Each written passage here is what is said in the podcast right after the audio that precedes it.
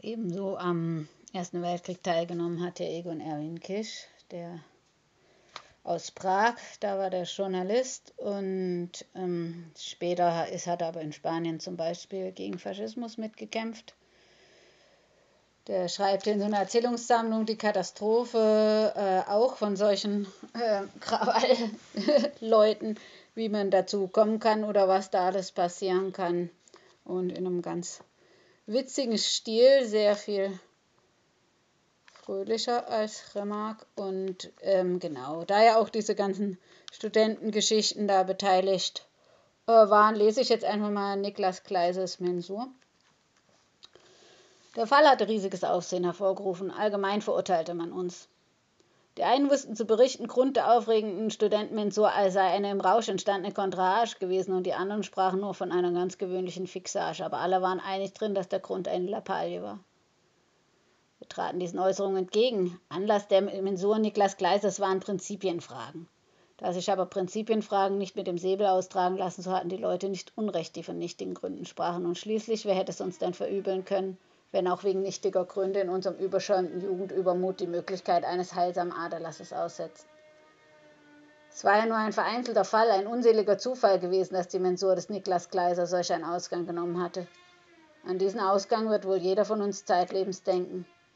Die Sekundanten hatten kaum Zeit genug, ihr Halt zu rufen und mit ihrem Sekundierspähen einen zweiten Hieb des Gegners aufzufangen. So plötzlich war Kleiser kreideblass zurückgetaumelt, die rechte Hand krampfhaft unterhalb der rechten Schulterhöhe an die Seite gepresst. Wir wussten sofort, dass sich was Grässliches ereignet habe. Wir wussten dies noch, bevor die beiden Ärzte das im Nu blutgetränkte Hemd von Kleisers Leibe reißen und stoßweise die Vermutung aussprechen konnten, dass die Lungen durch einen Stich verletzt sei. Einer von uns rannte ohne Hut über die Straße um eine Droschke. Der Testant vermochte in seiner Aufregung bebenden Fingers Gleisers Halsbandagen nicht loszuknüpfen.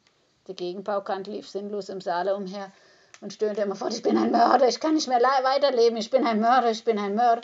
Die anderen blickten verstört und wortlos auf Niklas Gleiser, der wachsgelb und bewegungslos auf dem Sessel saß, lag. Nachdem er verbunden worden war, trug man ihn in den Wagen. Die Ärzte des Krankenhauses gaben uns keine Hoffnung. Sie zuckten die Achseln. Wenn nicht plötzlich eine Besserung eintritt, wird er wahrscheinlich noch heute Nacht abgehen. Aber die plötzliche Besserung trat nicht ein und Gleiser ging doch nicht ab. Immer lag er, das Gesicht blass, als ob er sich die Polsterfarbe angepasst hätte, stöhnend dabei Besinnung, ohne aber sprechen zu können. Auch wir, die wir uns von den ersten Stunden nur bis in den Vorraum und dann nur vereinzelt in das Krankenzimmer gewagt hatten, vereinigten uns bald an seinem Bett und blieben fast den ganzen Tag bei dem Halbtoten. Seine Mutter war Tag und Nacht bei ihm.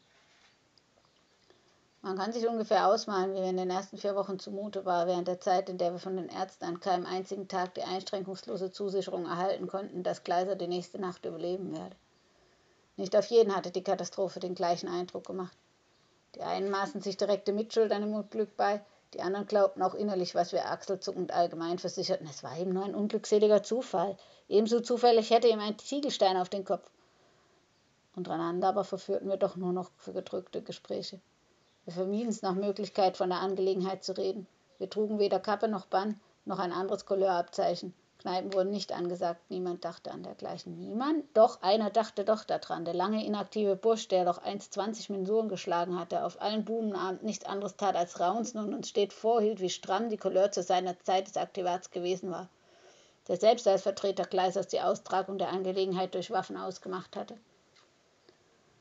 Er fühlte sich nicht frei von Schuld und misstrauisch lag er in unserem deprimierten Wesen ein Vorwurf gegen sich selbst. Er nahm unseren Erstchargierten ins Gebet. Das geht nicht, dass unsere Aktiven sich von der Stimmung ganz niederknicken lassen. Das ganze Couleurleben liegt doch da nieder. Du musst deine Kneipe ansagen oder wenigstens einen GA. Der Erstchargierte musste wohl oder übel auf den nächsten Samstag einen gemütlichen Abend ansagen. Um neun Uhr abends saßen wir auf der Bude wieder einmal in Kappen und Bändern zusammen. Durch diese grellen Couleurabzeichen disharmonierten fürbar mit unserer Laune. Die Schläge und Säbel an den Wänden und Fenstern schienen wie zum Vorwurf dort zu hängen. Zwei von uns waren noch nicht da. Denn am selben Tag hatte der Professor, auf dessen Abteilung unser Kommilitone lag, den Zustand Gleises als besonders kritisch bezeichnet. Und nun warteten die beiden Bundesbrüder bis neun Uhr abends im Krankenhaus. Um diese Zeit musste der Professor bei seiner allabendlichen Krankenvisite wieder zu Gleiser kommen. Wenn die Kellner die Tür aufmachte, um uns Bier zu bringen, schraken wir nervös zusammen.